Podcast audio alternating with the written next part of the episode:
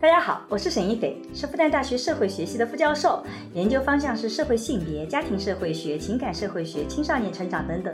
啊，我真的做了二十年关于私人生活的研究。你好，我叫商建刚，我是一名法律从业者，我曾经是一名律师，现在是一名法官，我做法律工作二十年了，很高兴参加今天的节目。我们也是结婚二十年的夫妻。我们将会一起主持这档由新世相光之来处出品的播客。在这档节目中，我和商老师将会以男女不同的视角解释这个时代的爱情问题，从社会学和法学的角度探讨与亲密关系、婚姻家庭、社会性别相关的热点事件。那也会参差一些我们轻松的夫妻的日常聊天。人跟人信任的被破坏，所付出的代价极其巨大，非常巨大。一个人犯错。可以人家去揭发他，可以人去惩罚他。对。但是法律说，同居者就是你和他生活在一起的这个人，这个同居是一个广义上的同居，生活在一起的人，你不要去揭发他。就是涉不涉有些罪名，对于现代人看来觉得还好吧，没有那么恶吧。但是他在我们中国古代就会定在十恶里。嗯。如果我们说古代的出轨，就只能说是他去妓女那里了。哦，去逛妓院。啊，对，那逛妓院可以吗？逛妓院是不可以的，但是。但是，对我们不停的会有但是，他要旧社会的男权，嗯，又不承担新社会的义务，对，然后呢，他又不承担旧社会的男人就要包打天下的这个责任，他他不承担的，他说我们平常你要男女平等，你要出去赚钱养家的啊，哎，回了家了之后呢，你要维护我男性的绝对权威，这个就就是属于属于这样的了，就是妻子那个时候报告呢，还是有一条出路。哎，可以纳妾，对对对对对，就现在你报告就早死了。对，没有，你可以向我报告啊，我也可以给你找条出路啊。我们是另外一条出路，也是出路。大家好，我是沈一斐，我叫张建刚。今天我们聊的呢，其实是我们上期已经大家已经很熟悉的小婷老师。小婷老师再做个简单的自我介绍。嗯，啊，我来自上海开放大学，欢迎大家报读上海开放大学。啊，上期都知道了，小婷老师在中央电视台做这个普法节目，我们的意犹未尽啊。对，其实我们再次请到小婷老师来跟我们讲。对，其实小婷老师呢，一直是做古代婚姻制度的研究的。我们上期其实聊了，对比了古代婚姻制度和一九五零。零年的婚姻法的变迁，以及对于今天的启示。但是呢，我们上次在聊的时候，有一个话题，我觉得特别的感兴趣，也跟最近这几年的热点事情很有联系的。所以我们这次又请了小婷老师，想继续对这个话题给我们解解惑。我们一起来聊一聊。就是您在上一次聊的时候，聊到了这个中国的古代婚姻里面有一个非常重要的一个特征，叫重礼重体面，对吧？然后也讲到了，其实古代婚姻里面也会有一些离婚啊。或者是有陈世美啊，其实我们今上次为陈世美已经平反过了，有类似这样的事件。其实，在二零二一年的时候，我们看到有很多的事件爆出来，都是双方分手，然后呢？就撕得很厉害。你上次也讲到了，你特别讨厌这种撕。我自己内心里面，我之前也做了一个视频。我当时霍尊跟陈露事件刚刚出来的时候，我就觉得我一定要做个视频，告诉大家说，在亲密关系里，如果你截取一个人的一句话或者一段话去攻击对方，这个对亲密关系的伤害是极大的。我认为在亲密关系里，这个是要很预防的。比如说，你说我付出了多少，你占了我多少便宜，我要让你回过头。可以要求这个合理的诉求，但你拿一句话把搞臭你来做，我觉得这个很危险。那当时这个视频出来的时候，简直被骂的狗血喷头啊，是吧？嗯，当时因为是刚刚事件霍尊事件出来，大家都觉得我在为霍尊洗白，我想我又不认识霍尊，对吧？我干嘛去为他洗白？对对对，我学过一个词叫洗地，是吧？对，但因为我当时是觉得做亲密关系的研究，很清楚的知道这个有问题。上个月。呃，应该是十二月份，两零二一年的十二月份，其实去年了，一晃去年了啊，就那个，就是陈露被因为敲诈勒索被立案了，突然间有很多人涌过来来表扬我，觉得我是预言家，一下就又口碑又突然好了。但实际上对我来讲一直是很一致的，就是其实我们就在问，当我在婚姻里面或者是亲密关系、爱情里，我受伤了，我应该怎么办？我这里面是不是说检举揭发？是一个很好的一个方法。那您上次就讲到了重礼仪、重体面，我不知道您在古代这种婚姻制里面是怎么去理解这种情况的。嗯嗯，首先呢，这个嗯，因为我们古代婚姻呢是强调夫妻一体的。嗯。它既然是强调夫妻一体呢，就不太可能有互撕啊，这是第一点啊。嗯然后第二点呢，就是我们是一个衣冠上国、礼仪之邦啊。啊，所以哪怕最后大家要走到这个和离啊，或嗯。者说是期初啊，一般来说也会比较讲体面，嗯。不会不留情面。那你看，比如说像曾子啊，曾子在休妻的时候，他说他蒸饭没有熟，所以我把他休妻了。嗯。大家说你是不是有点太过分了？嗯，这就是蒸饭没有蒸熟你就把他休了。然后曾子说，就是我不想说他其他错误啊，嗯。就是其实就是这个意思，我不想撕破脸，有很多我原因。给他一个对我给不是这个理由的，对啊就是给他体面的一个理由。对我就是我就是想给他一个合理了。呃，他肯定是合理的嘛，啊，就是我就是想给他一个合理的理由，就就一哎、宽对，就就可以了嘛。就是呃，我我一直在说我们唐朝的这个放婚书这种态度多好啊，这个一别两宽，各生欢喜对，啊，不好吗？啊，对吧？所以这种互相撕的这种情况呢，从我们这个家庭亲密关系来说啊，彼此伤害很大。就是不仅伤害对方，也伤害自己，嗯，而且会伤害到你还能再一次很放心的走入亲密关系吗？是啊，甚至于对我们整个社会都有危害。嗯我怎么去信赖对方对，啊？这个信赖感有一次破坏，这个破坏的这个这个面太大了。哎，尤其我是做亲密关系的，我就在觉得啊，为什么我们要形成亲密关系？嗯就是因为他是我最信任的人，嗯我在他面前是可以真实的自我，做真实的，我想怎么说就怎么说对，想怎么，我就在想，如果别人要找我的差错搞倒我，我觉得不见得可以。但我们桑老师有一天想要搞倒我，那分分钟的事情，我在他面前一定讲过很多，可能在大家眼里，哎，你怎么这么小心眼？你怎么，这是很难避免的。你会不会有小心眼？会不会有吃醋？你会不会有不正确的地方？政治不正确都会有。但如果你亲密关系可以来互相检举，我觉得那个很可怕。嗯，那伤害就要求，，如果是允许这种亲密关系相互检举，也就要求我们每个人在对象面前，在最亲的人面前，也要活得像一个圣人。啊，如果是亲密关系可以互相检举的话，我们这个国家是特务之国呀。嗯大家想想看，多可怕啊！就是你身边就有可能是一个特务，嗯不可怕吗这？应该是不利于这个社会的一种稳定嗯。就是说，也当然了，因为我们每个人他在外面表现出来的就是他的社会属性。我们在马克思的这种观点，就是人具有社会属性和自然属性。这个自然属性可能也就是人的一些本能。那么这些东西，如果把这些东西放在外面来讲，很可能觉得和你的社会属性是相冲突的。对。就这些东西，我相信很多人都听听得懂的，这是指的是哪些事情，对吧？这种情况下，假设我们是，哎，允许在婚姻内相互检举，嗯，啊，父子之间检举，嗯，那么就会导致这个整个社会的不稳定。对。所以，易老师，你觉得这个古代对于这种亲属之间、亲人之间的这种观念，你有什么可以跟我们分享的吗？哎，是这样啊，就是在这个亲属的这样的一一个关系里，你不要说互相揭发了啊，就哪怕是涉及到这种和社会公共事务有关的，对方是真的是犯罪的，那从我们法律人的角度来说，我们也比较赞成容隐制度的建立。这个所谓的容隐制度的建立呢，就是指如果是我的配偶和直系亲属，呃，一定范围内的。他的一些这个罪行，呃，我是可以为他隐瞒的，至少我可以就拒绝作证，就是我不我不我不要去公开的这个这个检举他，嗯、这个可以说，嗯，从古至今啊，然后世界各国啊，这基本上是一个比较公认的制度的，啊、它有它的伦理的价值，最深刻的一个伦理价值就是我们的建立一个从亲人这里开始建立信任关系，对，家庭之中没有信任关系，你更不要讨论社会上的这个信任关系了。你怎么讨论呢？没有办法讨论了。对家庭中的信任关系应该是最最基础的，对最最核心的的，最最底层的。你比如说像台湾呢，他就会，即使你还不是他的配偶啊，嗯但他是当事人的配偶、前配偶、未婚配偶、四等以内的血亲。嗯，他都可以有举证的这个权利，就是我不要去检举他。我，呃当有人说他已经犯了罪，其实我也知道他犯了某种罪，但是我可以拒绝作证，有这样的权利的。那最核心的关系呢，就是为了维护这个人与人之间的最基础的一个信任了。你的的确确从社会上来讲，他有一个人犯了一点小错误，嗯那么社会的确是有义务去把这个错误给纠正了。应该说社会是有这样的权利的。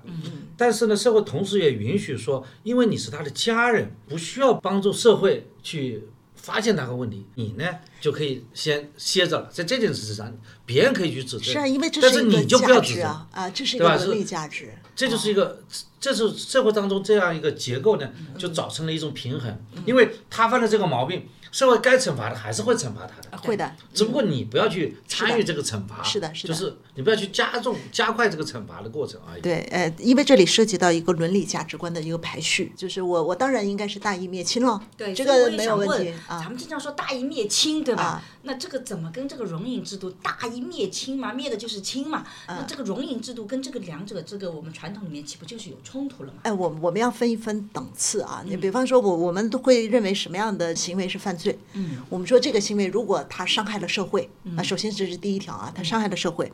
然后呢，刑法明确载明它是一个罪名，嗯。而且还要。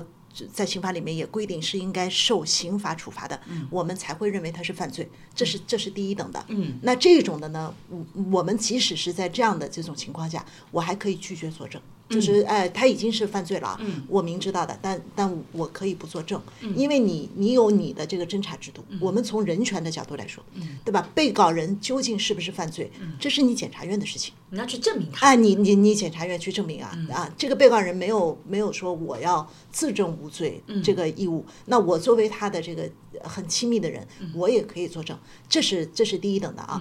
那当然了，就是说我们所说的这种大义灭亲，一般来说是指国家大义了，要要上升到这样的这个高度一定要上。升到你是国家的，对国家大义这种制度，你比如说核心利益，国家的核心利益，国家不是什么义都是大义，对对对对大义大义，前面有个大，像我们亲人之间可以容隐的这个制度啊，呃，它的来源呢是从孔子这里来的，嗯呃，就是这个叶公，我我就叫叶公啊，对对，虽然现在有人说这个应该说寿公好龙，啊，叶公好龙，啊对，就叶公好龙的那个，对就叶公好龙的那位叶公。都是些负面典型，都是被委屈的。啊对，这个叶公曾经就跟孔子说：“说我老家有一个人很正直的啊，无他父亲啊对，父亲偷了羊，然后呢，他他儿子就去检举了，就去告发了。孔子就很不擅长。孔子说：“我老家也有正直的人，和你们家的不一样。那我们家的是什么样呢？父为子隐，子为父隐。嗯，这个本身它就是有伦理价值的。嗯，这个在孔子这个时期呢，它只是一个孔子的一个看法。嗯，但是我们到了汉朝，就直接规定在法律里，就叫亲亲得相守匿。就是亲属之间，你就是可以互相隐匿罪名的。到了唐朝的时候呢，范围更大。到唐朝的时候，我们说同居有罪相为隐，嗯就是你不用和他是亲属啊，嗯你和他住在一起，一起花钱，嗯那你就可以为他隐瞒罪行，啊，除非他犯的是十恶，犯的是什么？十恶不赦，十恶不赦的那个十恶啊，啊就。是基本的国家文化国家的基本利益哪个。是对算十恶不赦呢？哎，十恶不赦也很有意思啊，就是十恶不赦，有些罪名对于现代人看来觉得还好吧，没有那么恶吧，但是他在我们中国古代就会定在十恶里。嗯。十恶是这样啊，谋反、谋叛、谋大逆。嗯，啊，这大家已经看得不国家的行了吧，对吧？对对啊颠覆国家罪，颠覆对对国家罪，对，嗯。还有大不敬，大不敬啊，对对对，皇帝的嘛啊啊，然后再接下来啊，不孝、嗯。不睦、不义、内乱、恶逆，嗯。这个全是家族内部的。啊，这个真正的恶性犯罪只有一个罪名，叫不道。嗯，不道是说你无缘无故杀了对方一家三口人以上的，才叫不道。到这个时候你要大义灭亲，大那个。大逆不道，大逆不啊，道，就是就是这个。对大逆不道的那个不道这两个字啊，所以我们可以把十恶分成两大类啊，一类呢是呃对国家叛国就，哎，就是谋反、谋叛、谋大逆嗯啊，还有包括大不敬，其实也是一样的，因为你大不敬的对象是皇帝，皇帝就是这个国家的象征对，啊。然后另外的几几个像这个不孝，嗯。不孝是十恶不赦之一啊。这个我们今天好像 大部分人我都觉得不咋笑 我这个不孝有没有什么就是很狭义的定义，还是说泛义上的不孝？嗯，基本上是泛义了。泛义上不孝对啊，，就是你比如说，我我觉得如果要是按照中国古代的那个不孝的那个标准，我们通通是不孝子，通通十恶不赦。嗯，比方说啊，他说你父母在，不别急异财。嗯，就是你父母还在，你不另立户口本儿，你也不跟父母分家。对啊，你就想这条好了。对，大多数人做不到。你还要彩衣娱亲，你知道吧？你要是穿上漂亮的衣服，要让父母高兴，哪像你有的时候啊呵斥你父母，要他们什么时候过呵斥我父母？不是，就按照这个，哎，这个这个属于可以去揭发的啊。按道理，这个永远就是你不应该讲的啊。但是是家庭内部的，也就是说，啊只有家庭内部的人知道，呃，你才能够去这种十恶不赦的你，你讲出来是可以的。除了十恶不赦，其实你都可以不对外面讲，就就是非常严。重的犯罪行为。对，所以就是不孝不睦不义内乱，这个是对家族不好。你会发现，就是我们国家的价值观、道德和法律完全是同向而行的。对，就是我们强调，我们强调忠孝，嗯道德上强调忠孝，法律上也一样。嗯啊，你不忠不孝才是十恶不赦。嗯啊，但但就是就是这样的一种情况。那所以唐朝的范围就更广，就是除非是谋反，嗯否则他罪名你你都可以隐瞒的。嗯。啊他就没有十十恶之说。到了唐朝，这嗯。隐隐的范围就更大对，很大，就只要你只有谋逆对，只要你你不是谋反谋逆这种，你你都可以替他隐瞒的。那这样一来呢，就是就是在家族内部，就大家确实互相很信任，就是我们家族的内部的这种团结啊，那没得说，就是说中国古代啊，肯肯定是这个样子。嗯，那就说明在当时的历史上，这个制度取得了非常好的社会效果。那当然了，维护核心价值观呀。啊而且在中国的，不是说古代，其实一直以来，家庭是整个社会稳定的基石。是啊，因为我们有的时候是家国同构的这个概念，对，嗯所以它这是我们这个传统做的比较好的一个方面，嗯，就是法律和道德没有冲突。你法律和道德如果是很冲突的话，这这大家怎么选呢？比较撕裂了。嗯，所以到了宋元明清后面，因为后面有满族的入侵啊等等，是不是这个概念会有所改变啊，没有没有没有。也没有没有啊。把孔子的地位上升到国家祭祀的这样的这个地步，嗯。是元朝人啊。嗯。嗯，就就是是哎，对，要要要理解一下，就是不管是元朝还是清朝，他想很好的统治这个帝国，嗯。他一定要接受儒家文化，嗯。这是必须的啊。啊，他要全面接受。嗯。嗯所以其实是当我是亲人的时候，嗯其实我是可以，即使是对方犯错，我都是不能够去揭发他的。对对对何况假设我只是为了我自己的利对益，对我去来就完全是你们的这个内政，对吧？完全是内政了。你们两个嗯自己的争执对放到公共平台上去嗯评价，嗯那这个就让是人我为了我自己利益搞臭你，对这个是不这可以的，个这其实也不是我这个永远制度需要解决的。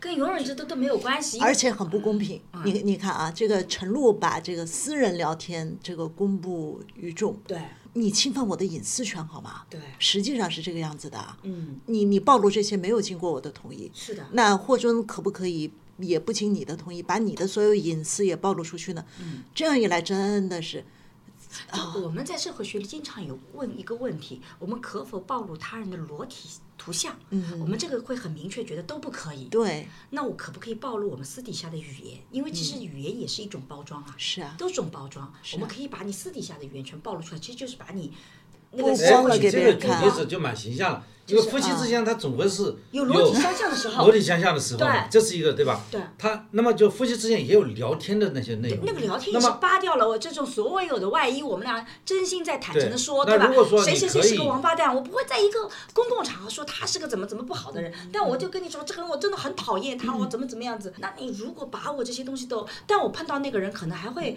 呃，就是保持一定的体面啊，这个你好你好，但我内心人就觉得那个人我一点都不喜欢，我一定会告诉你啊，哪个人我真的一点都不喜欢，我觉得他 A B C D 哪些让我特别不能忍受的地方，但我碰到这个人，我没必要去跟他这么多，那我其实就是把我所有的。外面的这些掩饰的东西全部拨开了，我再跟你聊，你能不能把我这些东西放到公共层面上去？嗯就是这个例子倒是蛮形象的，嗯我倒觉得这反而能够很清晰的、容易得出这个结论。对对对你不应该把这个私人聊天的那种语言、图片，就像对方的裸体一样，是的你把它曝光出来。对，他的确是不对的。就我们提前是首先容隐制度，它有一个前提就是这个人的确做的是不对的，对，但是他不对没有到十恶不赦，对你就要那个的。现在我们讨论的其实是比那个不对还要再进，就他的确不那么正确，但他也没有伤害到其他人，因为我们刑法还是伤害至少没有伤害到社会公共利益。对哎，我们以以社会公共利益作为一个评判标准对啊，啊就是他的这些行为啊和语言啊有没有伤害到社会公共利益？你只要把他把他它公布出来就不会伤害，你公布了可能会伤害，但你不公布，谁知道他内心里是这么想的呢？嗯我们又不会惩罚思想犯罪。对啊，你思念总会有一闪而过的，你你不能去惩罚那个思念。所以其实我刚刚理解到了这个，讲到容隐制度的时候，其实还是在比我们刚刚讲的是要更严重一点的。对而我们讲到了一个更浅的东西，仅仅是因为我们私底下都没有损害公共利益，我能不能把它抛到公共层面上来讲？嗯所以，如果呃我们把这个私下的这个语言嗯暴露出去的话，首先其实是干扰社会秩序的，嗯，而且也很不公平。你你忽然未经对方同意曝光了对方的这个隐私，对方怎么对待你呢？也暴露你的吗？那这样就就社会秩序就已经被扰乱了啊！这是这是第一。第二个就是你侵犯了对方的权利。我我们说，我们既然承认对方有人格权、有隐私权，那这些人格权和隐私权不能无缘无故的被你侵犯。啊，第三个就是涉及到我们的伦理价值，就是我们总是认为亲人这是亲人、家庭、亲密关系，这是我避风的一个港湾。嗯，现在你把这个港湾彻底的颠覆掉了。对。那而且这个家庭和这个社会又是又是相联系的。嗯。啊，会家庭会反映到社会中去，啊，就会比较对麻烦。，就说法律它是这个社会的规则，法律呢，很任何事情它法律都会给它一个评判，说对和错。但是法律并不是管一天底下所有的事情的，是啊是啊。有一些事情法律它就不会去管，比方说你家庭，哎，家庭里面的那些属于这种隐私的信息，家庭就不会法律它自己就没管，而你自己把它把它放到这个公共的领域当中。对，你就用公共审判去惩罚一个人嘛。是啊，对方都没有得到辩护的权利，对对吧？你很不公平，程序上都不公平。但是我后来做了霍尊那个视频以后，很多人呃对我特别的不满，因为他们觉得我是做性别平等的，觉得霍尊的言论本身就是伤害女性的。但是因为我其实我们真的去做一个视频研究，其实我觉得我看的资料其实比很多网友可能要更多一点点，因为我是看到他原始的那个逻辑体系，就那段话，他的确让你很受伤。但如果你结合前因后果啊，里面有个极端事件，然后他讲了这段话，后面他还会说啊，我其实我们家露露就不会，我就很爱他。我就觉得一个人如果他在说很爱你的时候，你把他前面那句话截出来，又不断拼装，这个让我是不能承受的。我会觉得这个人就是有问题，所以我会去做那个视频。但是网上很多人就说了，如果不暴露，怎么知道他是一个这么坏的人呢？就他真的就是。就是对女性歧视，但我首先觉得啊，我看了完整的视频，看了完整的那个截图，我觉得如果那个完整截图是真的话，那就说明他没有你想象中那么的坏。第二个，我也不能证明你这个截图是其实，但是我的想想说的是，想象的有没有那么坏，不是我们今天讨论的对。但是我想说他就是那么坏。就说就算是又能怎么样？对，怎么样我们要讲的问题是，他就是那么坏，对你也不能把它曝光出来。对，所以我就想说，但很多人对我很失望的一点就是说，他就那么坏。那如果不曝光，我们都蒙在鼓里，我们怎么能发现这么坏呢？这个时候就涉及到一个问题，就我们很愤怒。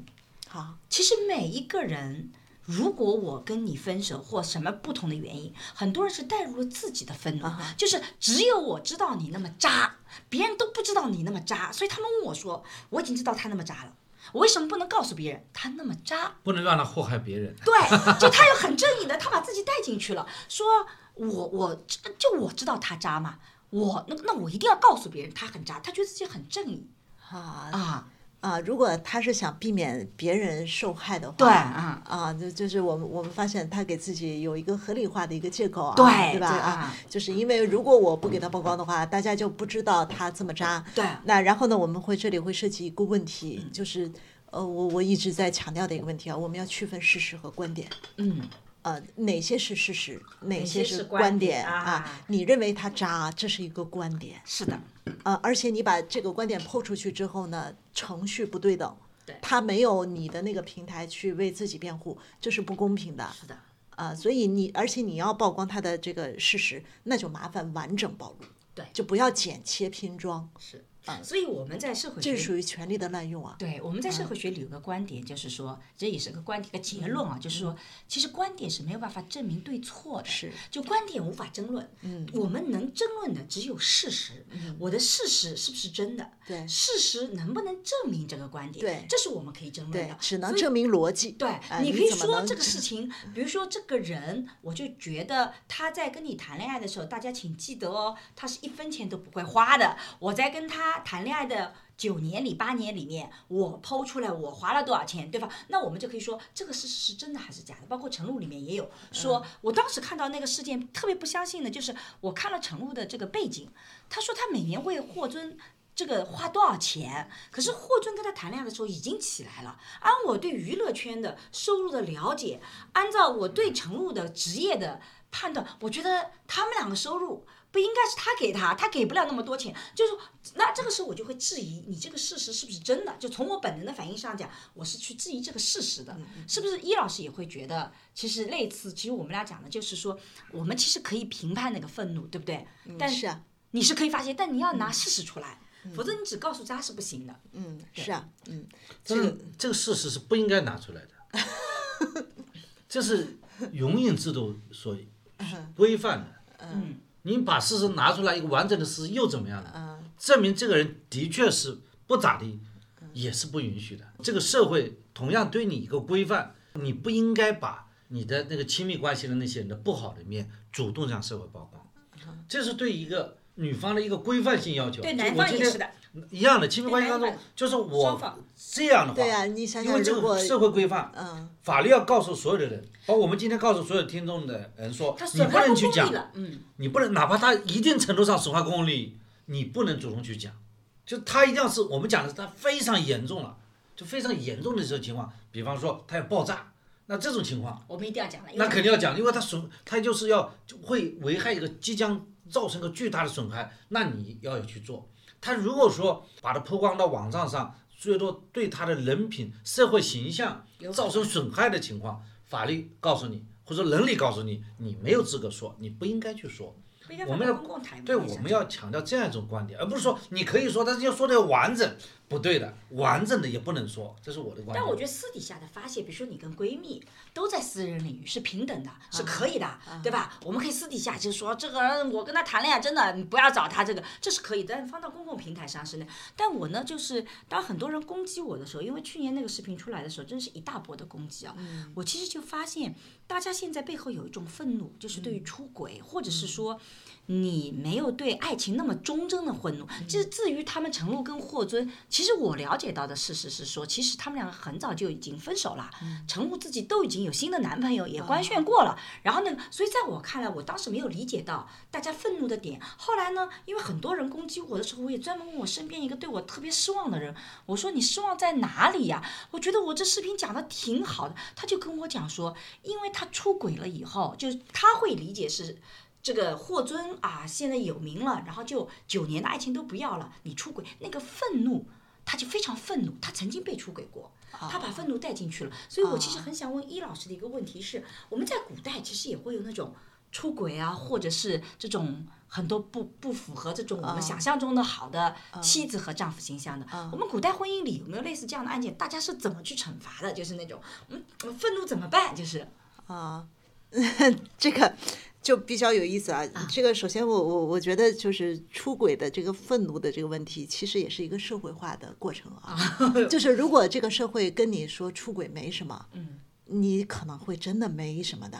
嗯，但是这个社会在告诉你出轨是个大问题，他就是为什么？然后然他所所以这是我首首先想表达的第一个观点，就是我们人在爱情中，在婚姻中是被社会化的。啊，就就是我们呃，我们和社会是会是会同步的。对。呃，那现在这个社会既然同步成出轨是大逆不道的，就是非常恶劣的。沈老师，哎，然后沈老师忽然表现的没那么愤怒。对。那社会就会觉得，咦，你好像对你有问题。哎，对对。然后他们就对你愤怒了。对对对，是这个问题。那那你要说古代这个出轨，嗯，古代有出轨吗？对，我们先要讨论一下这个问题。没有出轨吗？不是说是没有出轨。上一期我们讲过那个奸嘛，嗯，如果是婚前两个恋爱中的女性都男女发生这种性行为，叫奸，对，都是不允许的。对，所以它是 社会规范不一样 啊。我我们举个大家比较熟悉的人啊，比如说这个纪晓岚。啊，纪晓岚对我很熟悉啊。纪晓岚这个人，他是公然的承认，他说我很好色，我这个人最大的缺点就是我很好色，但是不好意思啊，我这个毛病真的改不了啊。哎，我跟你说，这个人好玩的地方在于什么地方？他有个大哥，嗯，他大哥对他就是属于这种资助人的态度，就是呃纪晓岚这个读书啊什么什么都是他大哥在支付这个费用啊，呃就是这样的。别的利益共同体。对，然后哎，然后他大哥是一夫一妻坚持到底的，和他的大嫂恩爱终生，没有纳妾，这辈子就他大嫂一个女人。这个他大哥是这样的，纪晓岚就是这种好色。我不行，我我这个我我一天都离不开女人，他是公然这么说的。哎，然后按我们现在说法就是有性瘾，没有，他可以纳肯定妾呀是，肯定有性瘾。肯他是纳妾，对但不管是什么但是样就他纳妾他是通过合法的通道。不是的，我的意思就是说，他说呃一天都离不开女性，其实就是从我们现在的学术场对，就是他有性瘾嘛。是的，是的啊啊。然后呢，这个纪晓岚的大哥呢，对纪晓岚是首先他认为纪晓岚没事就纳妾这种行为真的是很可恶，他每次都要批评的，但是呃他还是帮纪晓岚纳妾。他的理由是这样的，说这个毛病呢，他真的改不了。他既然改不了，你就容忍他吧。嗯然后你要容忍他呢，最好把他纳入到管理制度里面来。嗯所以如果你不让他纳妾，他反而会在礼法之外乱搞，乱搞，更麻烦。嗯嗯啊，所以呃，我们会发现古代的纳妾制度其实它有一个作用，就是使你个人和社会的一个互相的妥协。嗯你可以，你可以这样来协的制度。对，是个妥协的制度，你可以这样来理解啊。嗯，嗯，它对各方面的秩序都会有 有好处。那个时候妥协是有基础的，是男女不平等。现在妥协没基础，对，凭什么纳妾？男女是平等的。嗯，对，是这个样子的啊。那所以，如果我们说古代的出轨，就只能说是他去妓女那里了。嗯哦，去逛妓院，啊，对，那逛妓院可以吗？逛妓院是不可以的。但是但是，我 对我们不停的会有但是啊，逛妓院是礼法上是不可以的。对，哎呃，礼法上是不可以的。但是你看南京，南京的贡院和妓院是铁隔壁，嗯，你知道这什么意思？就是才子和佳人总归是在一起的。就秦淮河嘛，对秦淮河贡才院子那个贡院贡院是呃才子在的地方，对妓院是秦淮八艳和和贡院的才子是什么关系？我有一次给我儿子讲简明中国文学史，后来我忽然发现，哇，秦淮八艳把当代的，就是明代当代的凡是著名的学士一网打尽了，一网打尽，不是他们的男朋友，就是他们的丈夫，要不然就是前男友，一网打尽，概无例外。概无例外。对，概无例外。那那么这些人到妓院去，这个属于这个属于隐私的信息。哎、属于家族是不允许的。特别是如果他做了官呢，我们法律上也也不允许。但是实际上，大家都睁一只眼闭一只眼啊。然后你还会发现这些妓女有自己的想法和出路的啊。比如说我们都知道的呃杜十娘，杜十娘，嗯，杜十娘自己准备了巨额的财富，把自己赎出去，呃呃，一来把自己赎出去，二来他就是想着他和李甲回到李家之后，他可以把他的这些财产都拿出来，来取得李甲父亲的同意。但是可惜他这个没有跟李甲说。呃，然后呢，李甲就认为如果他把这个妓女带回去，家族是不会容忍他的，所以才会半途把她卖给了别人。嗯，所以我们可以说这个算算一个越轨。嗯，呃，那这是不可以的啊，就是呃家族就帮你挡掉了。而且我们我我们这个以前你你要是想在婚外出轨的话，你一定要报告给妻子的。嗯，包括梁启超都这样。梁启超在夏威夷爱上了另外一个女孩子，他首先写信报告给他的夫人，然后他夫人说：“那那你看着办吧，你想纳妾的话，我会报告给你父亲的。”嗯啊，然后他赶紧说：“我不敢了。” 啊，就是妻子那个时候如果报告呢，还是有一条出路，就呃是可以有有对纳妾。对对对对对，对就是现在你报告就早死了。对没有，你可以向我报告啊，我也可以给你找条出路啊。我是另外一条出路，也是出路。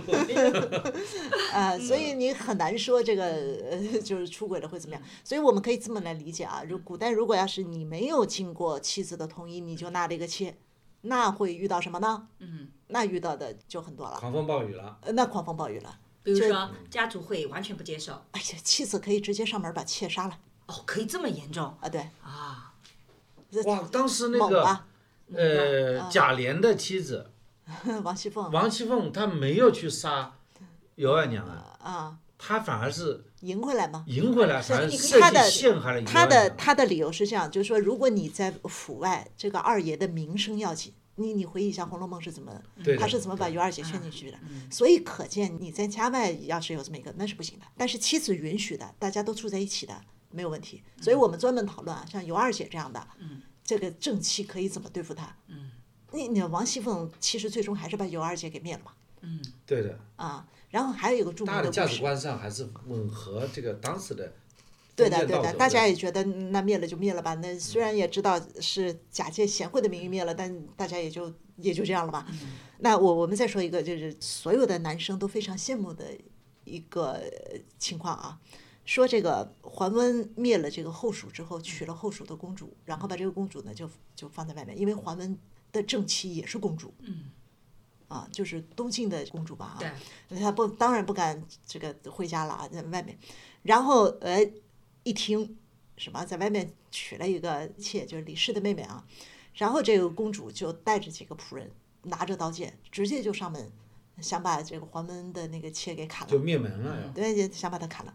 结果到的时候呢，这个女孩子也还没有梳妆打扮，长发委地，啊，就头发都没有梳起来嘛，他头发都垂在地上，然后就穿了一身家常的衣服，直接说要要杀要砍就随便你吧。然后桓温的妻子说了一句话，很著名的成语：“我见犹怜，何况老奴。这女性是不是大家男性都很羡慕这样的老婆啊？对啊多羡慕啊就长得太漂亮了啊我见犹怜所以那啊阿姨很合理。啊”对，他也就同意了。对，他就同意了。啊，他如果不同意的话，砍了就砍了，砍了是可以的，对，是允许他砍了的估。计那个倩呢长得太漂亮，嗯也是估计他是不会砍的。说出来这句话，你想砍就砍嘛，往往下句话是不会砍的。嗯，但我们现在的文化是完全不接受这个逻辑体系的，吧？对吧？就现在，如果你说你正妻去打小三，其实这个涉及到两个独立人格的那个概念，所以我们在这里要强调一下，因为古代的文化里妻妾制度，它其实是不是对等的两个妻？是。妾其实是低很多很多的，而且古代的整个社会它是个等级制度，嗯。它不是我们今天的人人平等、人格独立的体系。所以我们在讲过去的故事的时候，包括过去的历史，一定是放到过去的背景对对对对对吧我们说，我们不是放到放到当时的放到当时的情境我们啊不是说在现在这个是合理，这个现嗯在完全不合理。但我们放在当时的环境里面，那实际上，所以其实是是可以去，但好像听上去都惩罚女性，就不能惩罚这个男性吗？因为我们常常愤怒的是惩罚在婚姻关系性。中，哪些男性行为是要被惩罚？就我们怎么惩罚男性？因为刚刚听上去都是惩罚女性陈，世美啊，就就陈世是被美她不是被炸了吗编的，就不管编的，就是最后是可以被陈世美炸的。她是违反了七出和三不出的规则，他违反了三不出规则，所以他被法律惩罚了，被这个包人整惩罚了，嗯对吧？他是就说如果你你就违法了嘛，你就是哎毫无不应该疑问啊，这这个过去一定是一个男权制度，这这个这个毫无嗯疑问的，嗯嗯，没没有什么话好说。过去对男性的确是更宽容的，哎，那宽容的不是一点点对，这点而且设计的很完美。我我现在我觉得，如果我们这样看过去呢，其实只是我只想说明一点，就是我们在呃婚姻爱情中是一个社会化的过程，嗯。包括出轨的这个愤怒的这个情绪，嗯，可能和这个社会的情景是相连的。对的。就是想当年大家可能就没没那么愤怒，对。被教育的，嗯。而不是说我人性就不嫉妒啊，是被教育的啊，对对对对，被洗脑了，哎，被被洗脑了，对。嗯现在我们觉醒了，我们觉得这这个出轨是肯定不可以容忍的。嗯嗯，所以这也是一种进步，某种意义上讲。嗯那有没有这种情况，就是就隔壁邻居好上了，两个人都是结了婚的，然后我就好上了隔壁邻居，这种情况有吗？我想什么时候都有这样的情况的。但是怎么个惩罚法有类似这样的故事吗？那有没有被发现喽？发现了以后，以前不说有进猪笼嘛，男女都要进猪笼，但我后来查历史发现进猪笼都是女的，男的也没被进啊。呃男的也可以当场被杀掉的呀。啊，当就是出可以被轨对方的丈夫杀掉也是可以的。这个元代以后，我们的这个规定是这样的：如果你在现场嗯当场捉奸，那么你有权利把奸夫淫妇都杀了的，嗯，谁谁能杀呢？亲夫呀，啊，就是丈夫，对他的亲夫可以杀掉奸夫淫妇。对。所以你看这个《水浒》，呃，水浒他是杀《掉。水浒》《水浒传》里面像这个武大郎，武大郎他听说西门庆和这个潘金莲怎么潘金莲在一起，你看武大郎这样一个人，他当时的反应是什么？一脚踢进去，对啊他这个 胆子大，他打不过 这个西门庆的呀。哎但是他去抓奸，对但是他站在正义的这一对方，。他认为我有这个权利啊。对吧？我作为亲夫，我有可以在当场就就可以把他杀掉的这个权利，所以他一脚就踹进去了。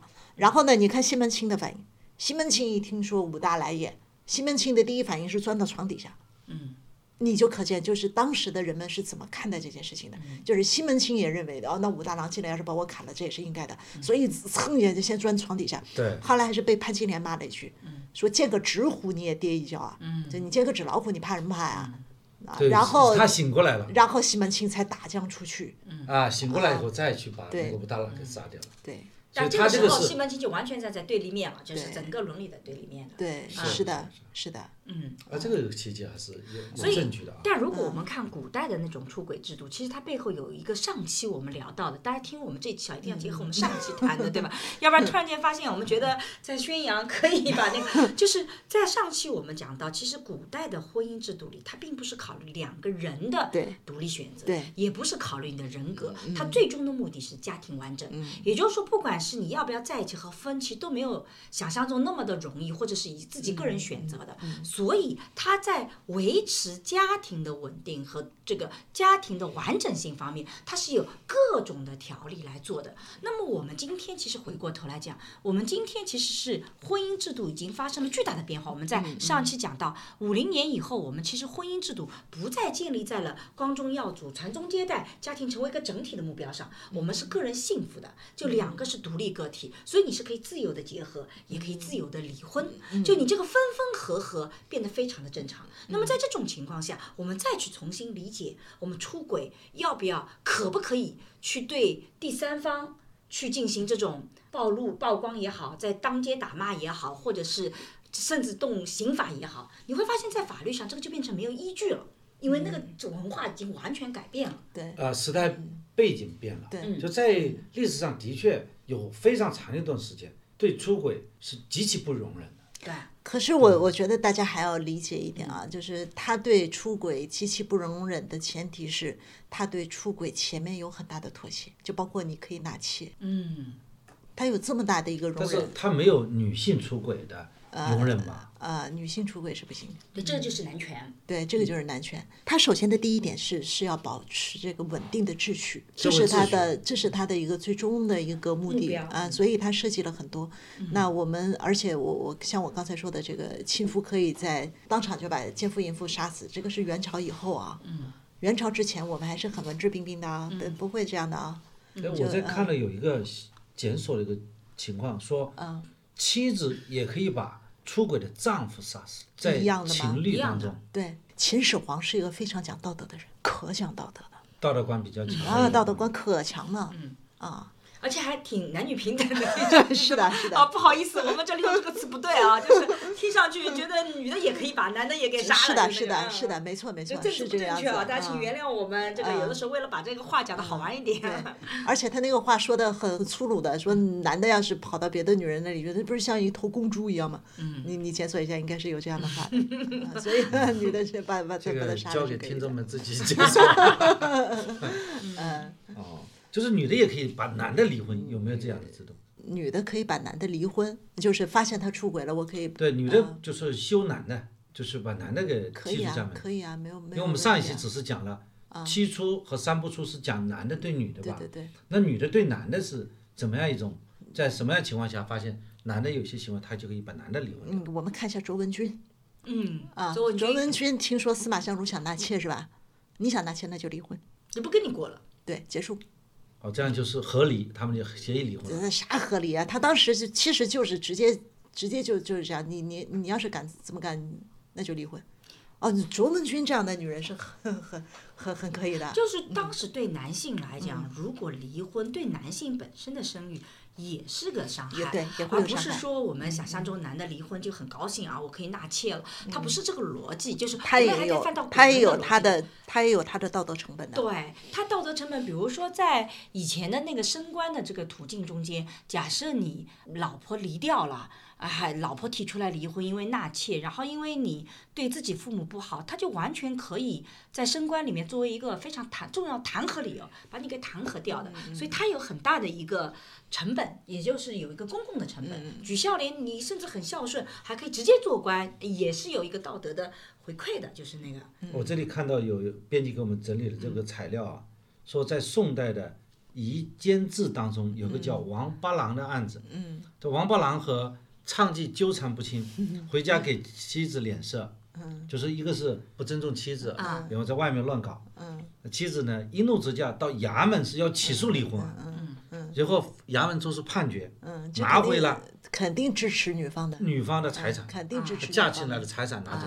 对。就是这种彩礼啊，彩礼其实归女方，一方所有。现在的民法典也是这个精神。啊，我这宋朝保护女性的财产财产权保护的很到位的。嗯。对，而且呢，他还分到了丈夫除了那个房屋以外的资产也分了。嗯。还把自己的抚养权、女儿的抚养权给争回来，把女儿的小女儿的抚养权拿回来了，然后走了。这个王八郎的妻子还是蛮蛮强的啊。嗯嗯。当时他回去以后，他也可能，我现在上一期也听了，就是这些女性她也不再愁嫁。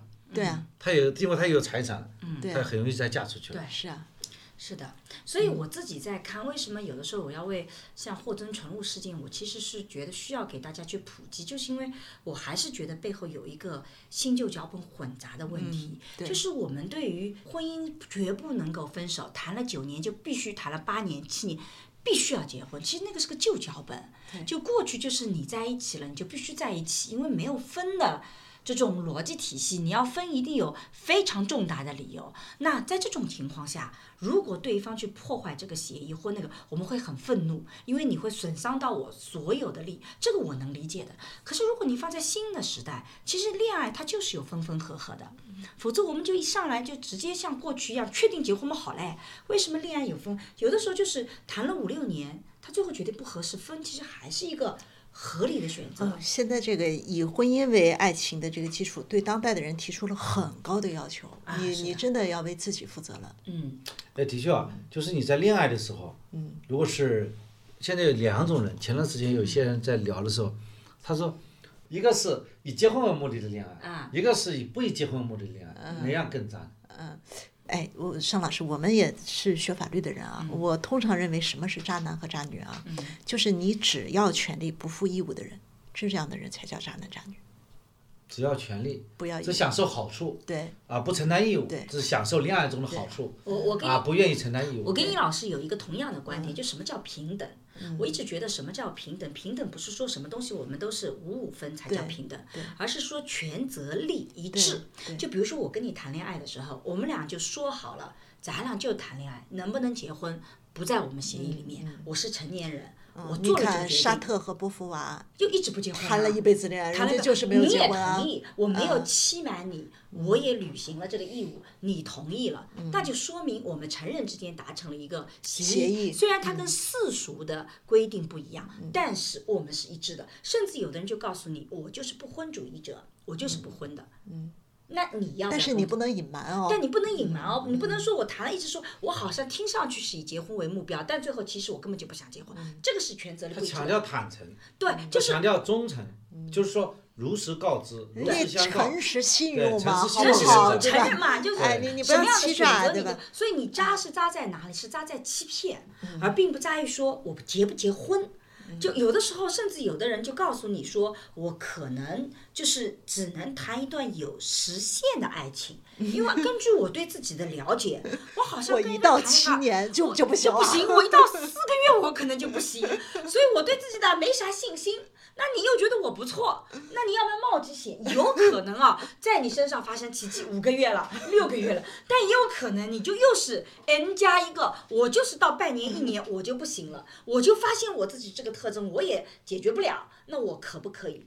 其实权责力一致，它其实就是我在我看来成年人是 OK 的，最讨厌的就是你要求很多啊，我你呢不能跟别的男人说话，你呢不能怎么怎么样，我那是可以的，我就可以跟别的女的怎么讲，我觉得那个权责这个就是没有男女平等的意思。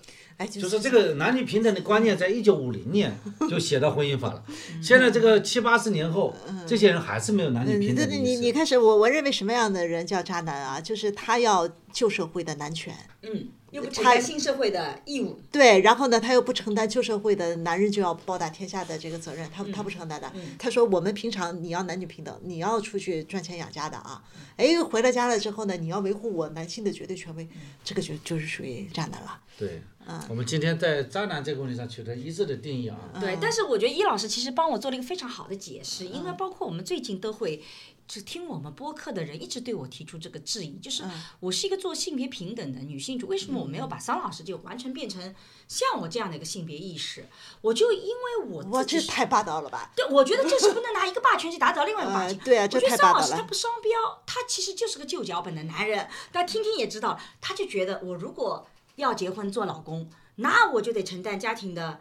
做男人的挣钱养家的工作，像座山一样，像座山一样，啊你就是我就是。他以前经常跟我讲，是你就过你童话里的生活，你想怎么来就怎么来，对不对？这是非常旧脚本的。然后呢，我呢努力去挣钱，我呢也不接受离婚。你看他很统一，那我觉得他自很一致，很一致。看起来我好像生活在旧社会。你 就是生活，就我觉得他很一致，他没有双标，他也没有欺瞒你他也告诉你，那我希望我回到家里呢，你能对我态度好一点点，能帮我倒杯水吗？就帮我倒杯水。我想想看，哎，我每个月挣那么多钱，可以呀，对吧？你挣的钱一半是我的，那我也愿意。你看，这就不双标就可以，而不是说我们今天一定要找到一个性别意识跟我们完全一致的啊，我一定是我们两个一定要你是怎么个性别意识，我也我觉得那个要求太高了，那是拿一个霸权打另外一个霸哎，我我有时候会觉得，就是我我们呃社会公众里面有很大一部分人啊，就太容易愤怒了。他对他就是说，只要看到你你和我不一样，我就愤怒了。我就愤怒了。嗯。然后他的潜台词呢是，你必须和我一样，而且啊，你一点都不不能容忍这个稍微有一点不同的地方。就你跟我不一样，就说明你是错对的。所以我在那个社会学爱情思维课里反复讲，其实我们真正处理亲密关系背后的能力叫处理差异的能力。处理差异是核心能力。我跟你总有不同，但我的意识是这样的，你的意识是这样。性别平等告诉我们什么？你不要用价值判断去判断别人跟你的不同，除非这个行为真正损害到了。你被第三方的利益、他人的利益、公共利益，你才能说这个行为是不对等的，是不好的，你权责力不统一。如果他没有损害到第三方的他人的利益，那你就不能简单的就说用自己的观点去判断，他跟你不一样就是不好的，这才是真正性别平等或者差异背后的一个逻辑体系。嗯其实我听下来，易老师讲到，其实以前的古代也有很多不同的朝代，也其实古人们也有类似这种权责力一致的。互相一样的这样的一个想法，是吧？嗯，我我觉得古代的法律，嗯，比较好的一点就是它比较的一致性，就是法律和道德逻辑是通的，它逻辑它整个是通的，它互的结构是相不撕捍卫家庭，啊，它就维护社会秩序，啊对吧？虽然不合理，一致但它一致。对，它它也是通的，嗯。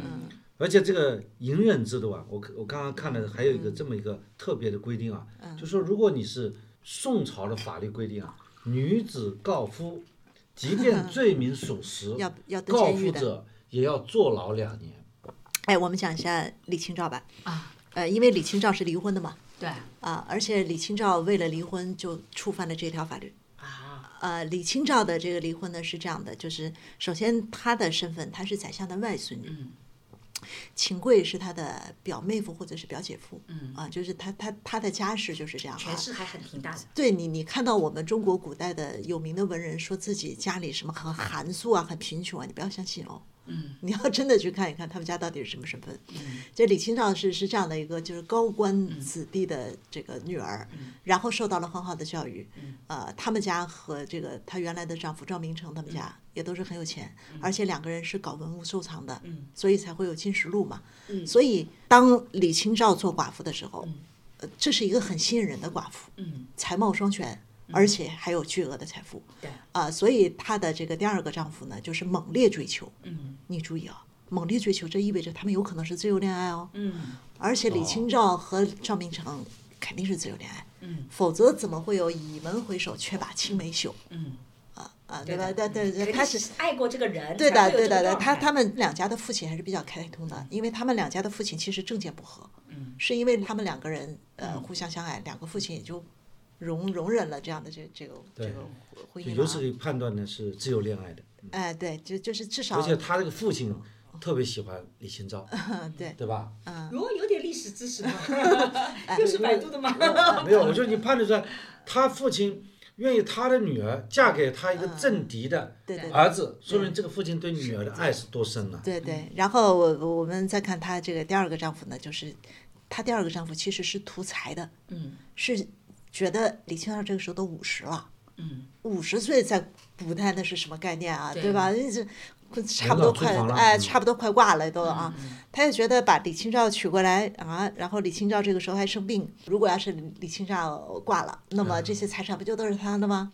这个结果没有想到哎，小算盘打得很响。结果没想到李清照这个人小病而已，人家没事就出去玩的人，嗯。啊，什么兴尽晚归舟，误入藕花深处的人对，啊，身体还健康的很，对，而且心情还蛮豁达的。对。而，且还喜欢喝酒。哎，还喜欢喝酒，还喜欢赌博呢，嗯 那这这这绝对是一个你你不知道的这个才女的这个形象。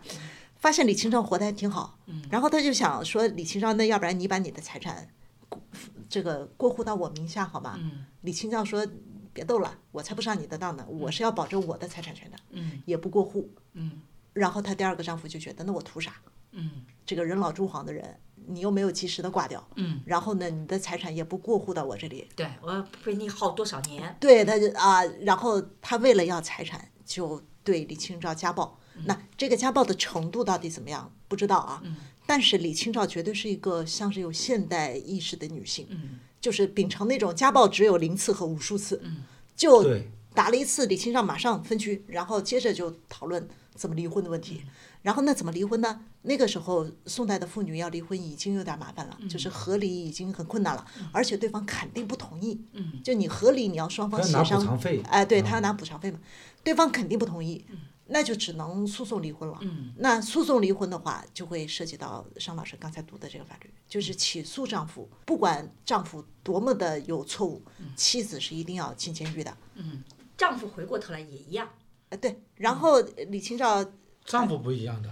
丈夫起诉插播离婚呢，哎，丈丈夫丈夫起是告妻子属实，没没有什么判刑两年，没有没这个制度没没没没，那是因为丈夫没必要起诉妻子。为什么？政他要府修掉休就行了就就休休了嘛，对对对无所谓了嘛，休妻啊。所以呢，这个这个李清照就就起诉了，而且李清照呃起诉的还不是这个他家暴我，因为因为家暴那个时候也没有嗯没有说是个是个问题，对对吧？打打就李清照是听话，就以对李清照种奇就怪的逻辑，就是认为就是你家暴我这是不行的，我肯定要跟你离婚。但是我要是用家暴来起诉呢，我达不到离婚的目的，嗯我怎么办呢？也是一样，也用的是揭发隐私。嗯他是说这个她第二任丈夫在科举上有舞弊行为，嗯这问题严重了，啊，这个太严重了。这是这是一个很很严重的这个问题。高考高考舞弊对，对高考作弊，对对啊，然后呢，所以就是她丈夫就被判刑了。再引用另外一条法律，呃，如果丈夫被判刑，妻子是可以呃要求离婚的。哦，顺利懂法律啊。的，很懂法律的，顺利的离了婚，但是她也进了监狱。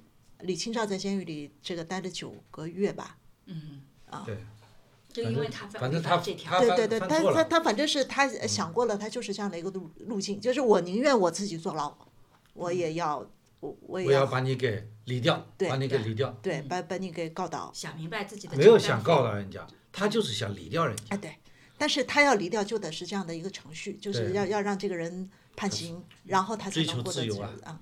所以我就说，哎呦，这个就是她第二个丈夫，我就觉得这这脑子被驴踢了，你怎么欺负谁不好？你去欺负这么一个高智商的，对呀、你这个低的智商，这个高智商判，你这个，嗯，但实际上我们是讲到，其实，在古代的法律里面，它其实有一个轻盈制度，但同时也有给了你权利，你是可以告发，但你要承担责任。对的，就你你得想好这个代价，对就是说，甚至你有伦理的这个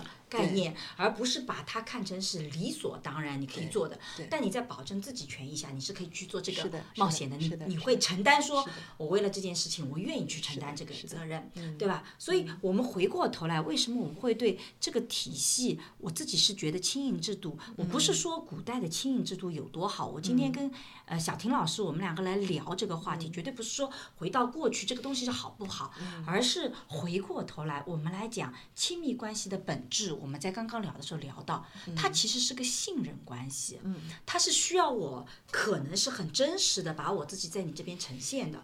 我印象特别深刻，我是九五年到复旦国际政治系的，九六年的时候，我们有一个教授叫曹佩林教授，他来给我们上政治学原理这个课程。他当时讲到中国在市场经济中可能最容易出现的问题是信任问题。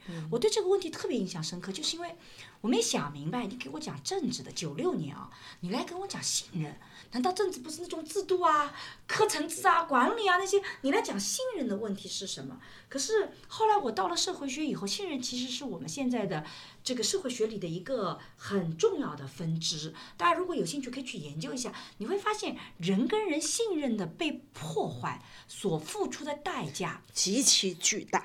非常巨大。就是我们如果在没有信任的情况下要一起做事情，都不知道这个会有多复杂。但如果我信任。我们的人，那你其实这个事情做起来就容易。所以，像我们亲密关系，几乎成了我们最后的一个可以让我们保障的信任机制。如果我们再去在这里面用这种，尤其是作假，或者是为了自己的利益，都不是为了说你真的有问题，你家暴我，我要离开，去破坏这种亲密关系的信任制度，我就觉得我们这个社会会为此付出太沉重的代价了。对，这实际上是一个维护社会秩序的方法的论的问题。就是说，人类的制度来自于哪里？人类制度更多是来自于我们这个人类所经历的那些苦难。对，这些苦难就告诉我们，我们要选择一些有利于社会利益最大化的一个制度。嗯，好像说，哎，这个人犯了错，你家里人揭发他不是更简单吗？更更有效率吗？好像他是这样的，但是这个人类的经验告诉我们这不一样，因为他伤害了信任，这就会让人类社会付出更大的代价。对的，一个人犯错，可以人家去揭发他，可以人去惩罚他。对。但是法律说，同居者，就是你和他生活在一起的这个人，这个同居是一个广义上的同居，生活在一起的人，你不要去揭发他。对，就是我当时做霍尊陈露这个个案的时候，我就想，霍尊，因为一开始看到那些，我觉得这个人就我不喜欢，因为我其实从来没有，就霍尊这个形象对我来讲没有特别多的印象嘛，我觉得会以我肯定就是啊，既然这么说我们女性，我们肯定不喜欢。可是相比较不喜欢和对亲密关系本身撕裂而言，你一定要两害相权取其轻。顶多是霍尊在私底下，我们发现这个人表面表表里不一，表里不一的人，咱们挺能理解的，对吧？我们不会说寄希望每个人在公共场合和私底下完全一致，这个其实有的时候也太奢望了。但是如果亲密关系里被撕裂掉，我觉得那个代价实在太沉重了。这也是我们为什么请小婷老师再继续来讲这次亲隐制度的这个观念。我自己是觉得，亲密关系到最后还会成为人类的链接的一个共同体。其实你是需要的，你可能不一定要结婚。哎，人的本质是合作呀。对啊，而且人是一个群居动物啊，你总是要合作，你总是要连接的，你这些都没有，你就自己吃饱穿暖，然后你觉得自己权力很张扬，其实没有一个个体离开整体的环境是能活得好的。很多人在做举报的时候，可能觉得自己是正确的，对，但是却没有想过，可能那个正确，首先不是你想象的正确，第二个那个正确可能要付出的代价，远超过我们能承很承受的。嗯，对，这样不利于我们自由之思想，不利于不利于我们家庭之和谐，不利于整个社会的稳定。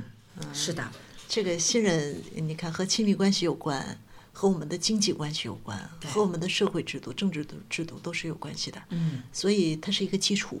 嗯你把信任破坏掉了，你你都没钱赚呢。嗯啊，是的，所以这也是今天我们继续来聊这个话题的一个概念。其实孔子是经常说啊，正直的人不应该告发亲人的罪行，但我们今天其实走的是更甚的一部分。在亲密关系里，我们觉得只要我受伤害了，我就可以告发，都不见得是个罪行的概念啊。所以我们是希望通过这样的播客，我们不是说你一定要怎么做，而是把背后的逻辑大家理理清楚，有可能有你没有想到的可能产生的代价。嗯，我我觉得听完这一期节目，可能有的嗯听众会有这样的一个疑问：那我怎么保护自己？对，啊，这个我们很可以愤怒是怎么办？对这个我们可以再再继续聊。好，其实，在婚姻里怎么保护自己，在爱情里怎么保护自己，我们过去也聊过，像底线制度等等。我们下次有机会再请小婷老师来聊聊看，在不同的时代，我们。不同的人如何让自己的利益最大化？我觉得也许古代的女性也能分享很多智慧给我们，对吧？我们既可以从现代说，也其实古代的女性也很有智慧。哎，太有智慧了，要不然宫斗剧、宅斗剧是怎么出来的？那如果很期待啊！对大家如果觉得很想听这一期的，请把想听打在评论里面。我们看下一次什么时候再有时间，再邀请小婷老师来聊一期。好，两位还有最后有什么要总结的吗？我想用一句话，嗯叫“父为子隐，子为父隐”。嗯，这个孔子讲的这句话来结束吧。嗯，我觉得他给我们今天的人很多的启示。嗯，我们要去体会这个制度的内涵。嗯，能够让它有助于我们自己的生活，让我们自己更快乐，让我们自己更加愿意待在亲密关系当中，享受生活给我们带来的美好。嗯我们没有必要去仇恨。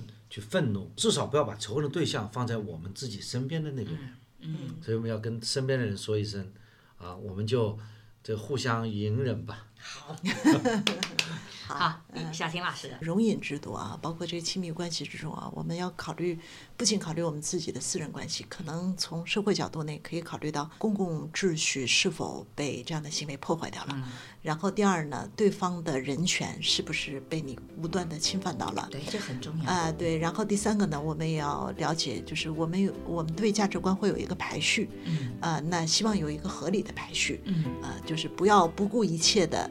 呃，把自己认为是正确的，把它走到极端化，别这样。考虑到，当我们讨论了秩序啊，呃，讨论了他人的权利，讨论了这个伦理之外。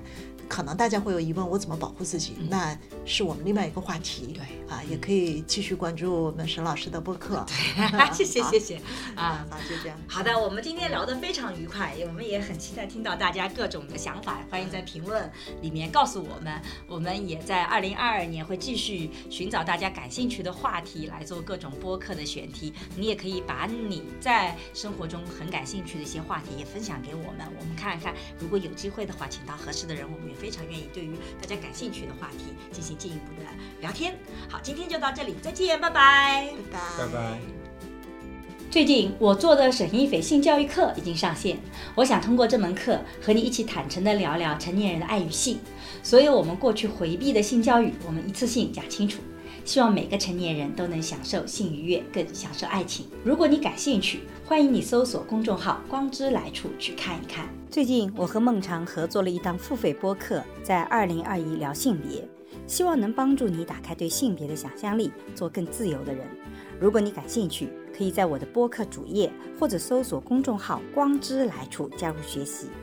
我和新世相也合作了一门社会学爱情思维课，希望能帮你提供对爱情的结构性观察。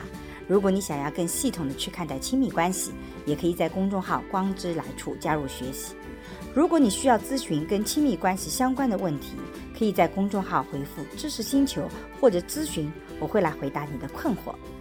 好啦，今天的播客就到这里，谢谢你的收听，我们下期再见。